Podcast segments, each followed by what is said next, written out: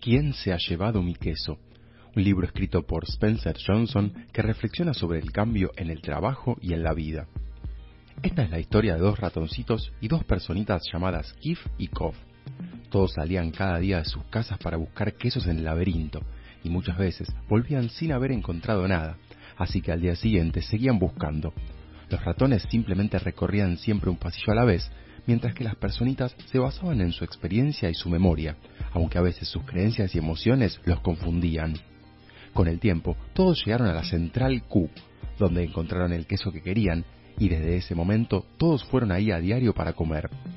Pasado un tiempo, Kif y Kof empezaron a despertarse un poco más tarde y tardar más en vestirse, pero estaban tranquilos porque conocían el camino y escribieron en una pared para celebrarlo. Tener queso te hace feliz.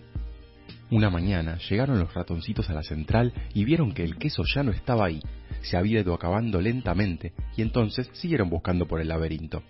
Un poco más tarde llegaron Kif y Kof y al ver la central vacía, uno de ellos gritó, ¿Quién se ha llevado mi queso? Empezaron a discutir y se enojaron, pero como eso no cambiaba los hechos, regresaron a sus casas esperando que el día siguiente el queso volviera a aparecer, ya que muchos planes dependían de eso pero antes de volver, Koff escribió en la pared para recordarlo. Cuanto más importante es el queso para uno, más se desea conservarlo. Al día siguiente, regresaron a la central, pero seguía vacía, y se detuvieron a analizar la situación, mientras que los ratoncitos seguían buscando cada día hasta que dieron con la central N, muy lejos de allí, y ya no volvieron. Koff propuso meterse al laberinto esperando que existan más salas con quesos de diferentes sabores y calidades, pero Kif insistía en quedarse, confiando en que el queso volvería a aparecer. Kof tenía miedo de salir solo, pero prefirió correr el riesgo y hacerlo. Pero antes le dejó escrito a su amigo en la pared, si no cambias, te puedes extinguir.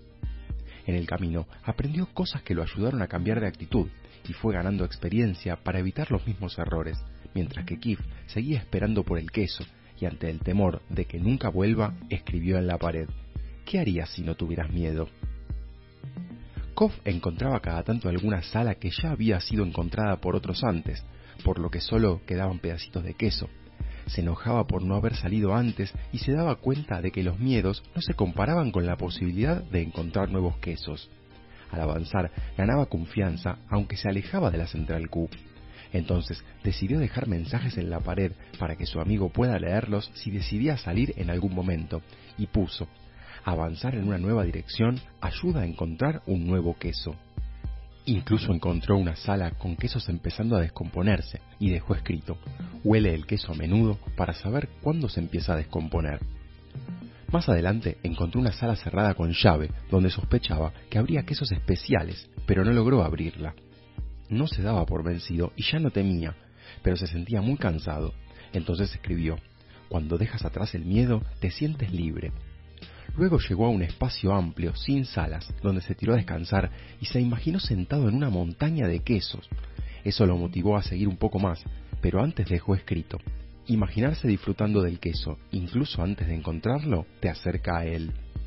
Al final de ese día decidió volver a buscar a su amigo, pero antes escribió, cuanto antes se olvida el queso viejo, antes se encuentra el nuevo queso. Al llegar a la central Q, encontró a Kif desanimado, amargado y furioso, reafirmando que el queso iba a volver a aparecer y que no quería ir al laberinto.